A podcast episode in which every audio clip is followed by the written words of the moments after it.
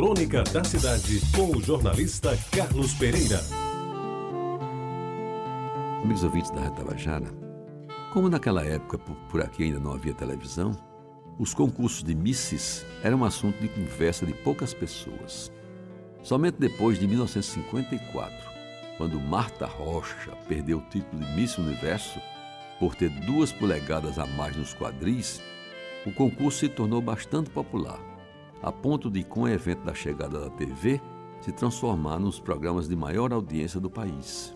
Mas, como ia dizendo, sem a televisão, naquele tempo um dos concursos mais importantes entre as mulheres era o da escolha da rainha da festa. Entenda-se, como rainha, aquela moissola que servindo nos pavilhões das festas da padroeira conseguisse o maior número de votos dos frequentadores. Claro que a primazia ficava com a festa das neves, não só por ser a mais importante e a mais charmosa, mas sobretudo porque conseguia juntar o maior número de pessoas, exatamente para homenagear a padroeira da cidade. E dessa pouco tenho que contar, pois na minha adolescência não tinha cacife para frequentar o pavilhão central onde se desenrolava o concurso.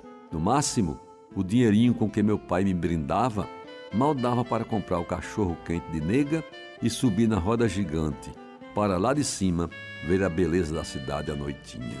Restava-me, portanto, seus ouvintes, ser habituê da festa do Rosário, que, embora mais modesta do que a festa das neves, também tinha o seu charme e servia como ponto de desfile da mais fina flor da juventude de Jaguaribe. Aí sim, posso dizer que eu participava por inteiro, fosse no ato obrigatório de jogar aquelas bolas de meia nas latas de leite ninho ou na tentativa de ganhar um presentinho na quermesse da barraca da paróquia. Mas o importante mesmo, seus ouvintes, era de me fazer presente nas mesas do pavilhão e observar e admirar o garbo das meninas do bairro, com suas roupas típicas, servindo a gente, no levar às mesas pedaço de pombo assado ou mais uma garrafa de cerveja. Era um serviço voluntário em que as jovens, a par do largo sorriso que abriam à nossa frente, nos ofereciam seu talão de votos, com que esperavam ganhar o concurso de Rainha da Festa. Sempre no mês de outubro, como agora, quando as últimas chuvas já tinham ido embora e um calorzinho gostoso começava a esquentar as noites da cidade, a festa do Rosário foi uma tradição que marcou definitivamente o meu tempo de adolescente em Jaguaribe. Aqueles encontros com os colegas do bairro, amigos e amigas, faziam-nos alegres e donos de uma comunicação que hoje em dia faz muita falta. Nos conhecíamos pelo nome e pelo apelido, nas mais das vezes trazidos para a festa pelo coleguismo da escola e pelo companheirismo das peladas nos terrenos baldios ou nas palestras familiares da boca da noite.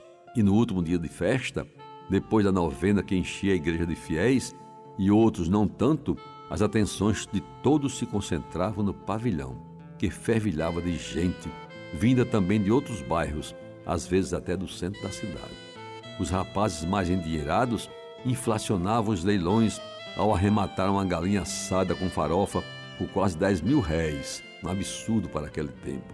Quem gostava disso era seu Inácio, que de frade só tinha o hábito que vestia orgulhosamente, ele que era o encarregado de zelar pela limpeza da igreja. E ria à toa com os lances altos que representavam mais dinheiro para a paróquia. E no final se fazia a apuração dos votos vendidos e acontecia a tão esperada coroação da rainha da festa, com que terminava mais uma comemoração a melhor maneira de Jaguaribe, em homenagem à Virgem do Rosário, padroeira de todos nós.